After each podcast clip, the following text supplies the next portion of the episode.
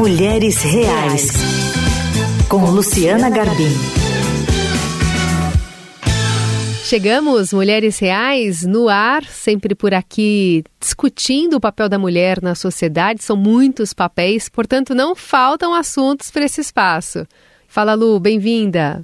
Oi, bom dia, Carol. Bom dia aos ouvintes, aos ouvintes. Começando mais uma semana. Aliás, como é que o chat GPT orientaria a gente a começar uma semana com vigor, né? Cheia de energia, com os problemas resolvidos, hein, Lu? Pois é, Carol, eu acho que eu vou fazer essa pergunta, porque agora todo mundo pergunta tudo para o chat GPT, né? Então, acho que é uma boa pergunta. Como começar a semana com pique, né? Para dar conta de tantos afazeres. O que eu andei vendo, hum. Carol, nesses últimos tempos, é o que as pessoas estão perguntando para o chat GPT psicólogo. Assim, muita gente tem recorrido ao chat GPT como psicólogo, acredite se quiser. Então, assim, tem umas frases muito curiosas que a gente vê nas redes sociais, assim, no Twitter, por exemplo. Eu vou te contar umas frases que eu, que eu encontrei, tá? Hum. Então tem assim: hoje eu tive uma longa e agradável conversa com meu novo psicólogo, Chat GPT. Ou quem precisa de psicólogo quando se tem o Chat GPT? Um outro. Outro dia conversei na moral com o Chat GPT dá uns conselhos da hora e ainda te escuta bem e te coloca para cima. Fui desabafar com o chat GPT e ele me deu razão. É um psicólogo com mais empatia que muita gente. Tem essas e várias outras, Carol. E aí eu resolvi escrever uma coluna sobre isso, né? O que tem levado tanta gente a procurar no chat GPT, que é um mero gerador de texto, é, essas, essas respostas, né, para tantos dilemas, para tantas angústias. Então, e aí você descobre que essa, esse vislumbre agora, com esse verniz de moderno, vem lá de trás. Já tinha é, algum tipo de tentativa de se conversar com um programa de computador que entendia algumas, algumas frases e também respondia, claro, de uma maneira muito mais limitada, mas essa afeição sempre existiu, né? Sim, é conversar com máquina não é novidade, isso que eu descobri nessa pesquisa. Então, nos anos 60, lá em 1964, tinha um professor do MIT, né, dos Estados Unidos, que desenvolveu um programa de computador que também entendia as frases digitadas. Então, você escrevia uma frase, ele respondia para você. É um chat GPT ali, o bisavô do chat GPT. Ele deu o nome para esse programa de Elisa e ele escolheu uma, uma profissão para Elisa, que era justamente a de psicoterapeuta. E aí foi muito louco, assim, porque logo apareceu gente dizendo que nutria sentimentos pela Elisa. As pessoas começaram a confundir, né? Do mesmo jeito que está acontecendo um pouco hoje em dia, né?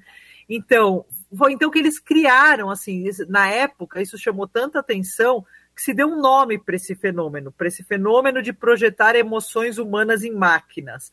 Esse fenômeno acabou batizado justamente de efeito Elisa.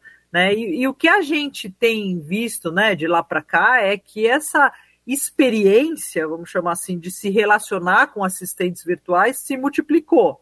Né? Então, assim, a, a, todo momento, na verdade, a gente está falando com inteligência artificial. Quando a gente entra num site, por exemplo, para pegar alguma informação, ou mesmo pelo WhatsApp, é muito comum, né? Você vai marcar uma consulta, já vem ali umas perguntas, ou você vai fazer uma reserva num hotel, já vem um chatbot ali para te responder, né? Você está falando com uma máquina, você não está falando com uma pessoa ali em carne e osso, né?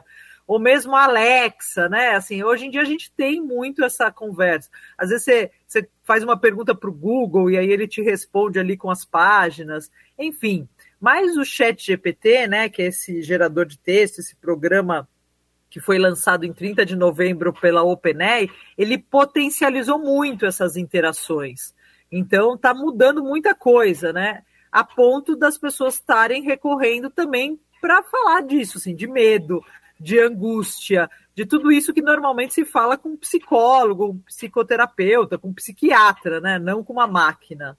Sim, mas a questão do custo acaba chamando a atenção, né? Porque às vezes as pessoas se sentem, uh, sei lá, sem caminho para buscar uma ajuda profissional e estão encontrando esse meio do caminho que às vezes dá respostas enviesadas, né?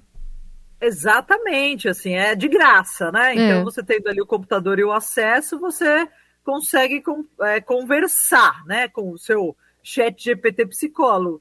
Mas, e aí eu até eu fiz um teste, assim, então eu tenho umas frases assim, por exemplo, você fala que você está muito cansado ou sobrecarregado, essas coisas que a gente costuma falar. Então, por exemplo, eu recebi frases assim: ah, lembre-se de começar aos poucos, ser gentil consigo mesma, mudanças podem levar tempo, é importante dar a si mesmo espaço para crescer. Ó, o chat GPT sororidade, né? Isso, exatamente, é um chat GPT com muita sororidade. Estou aqui para apoiá-lo ao longo do caminho. Então, assim, o que ele fala é isso, assim, né? Ele não é uma inteligência ali, ele é um gerador de texto. Ele, ele, ele capta ali nas milhões de informações que ele tem nos bancos de dados coisas que podem é, podem corresponder ao que você está ali trazendo, né? E é curioso, assim, porque ele até, como ele tem no banco de dados várias linhas psicanalíticas, psicológicas, você pode até pedir, ah, eu queria saber o que Freud falaria sobre isso, e aí ele vai e te entrega. O que, como Jung veria essa questão, né?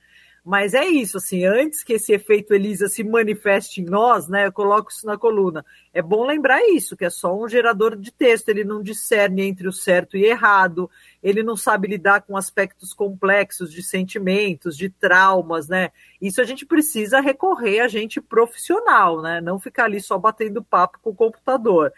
É, no geral, Carol, me pareceu, sabe esses, esses manuais de autoajuda bem ruinzinhos, assim, que te dão umas respostas genéricas, é, que às vezes você encontra ali, né, que você começa a folhear e você vê e você fala, isso aqui, na verdade, é uma resposta que serviria para tudo. O chat GPT me pareceu um pouco isso, viu? E a questão da ética também acaba, é, enfim, algum, é um campo meio minado aí, não é?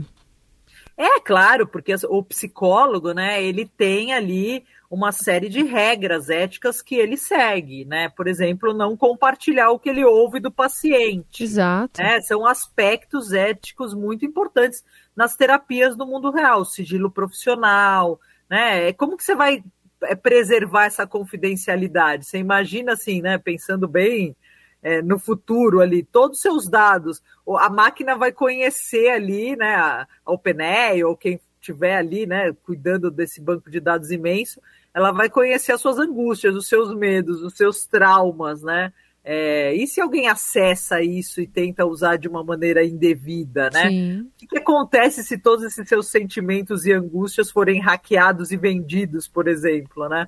Então, até terminou a coluna falando isso, assim, será que a sua saúde mental aguentaria mais esse baque, né? De todas as suas frustrações é, estarem à disposição do público, né? Ou pelo menos de de estarem ali num banco de dados que pode ser acessado por alguém em algum momento. Total. Então, acho que tem umas questões muito importantes envolvidas e acho que é bom até que os profissionais de saúde mental, né, os, os psicólogos, assim, os especialistas na área também se debrucem sobre esse tema.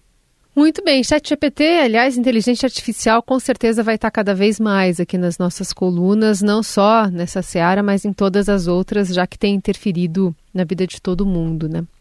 Pois é, eu vou perguntar aí para o chat GPT sobre como ter pique durante toda a semana, dando conta de tantas tarefas e depois conto para vocês. Exato. Aí a gente coloca aqui para o nosso ouvinte ter acesso também. Lu, obrigada por hoje. Até semana que vem. Obrigada, Carol. Boa semana para todo mundo.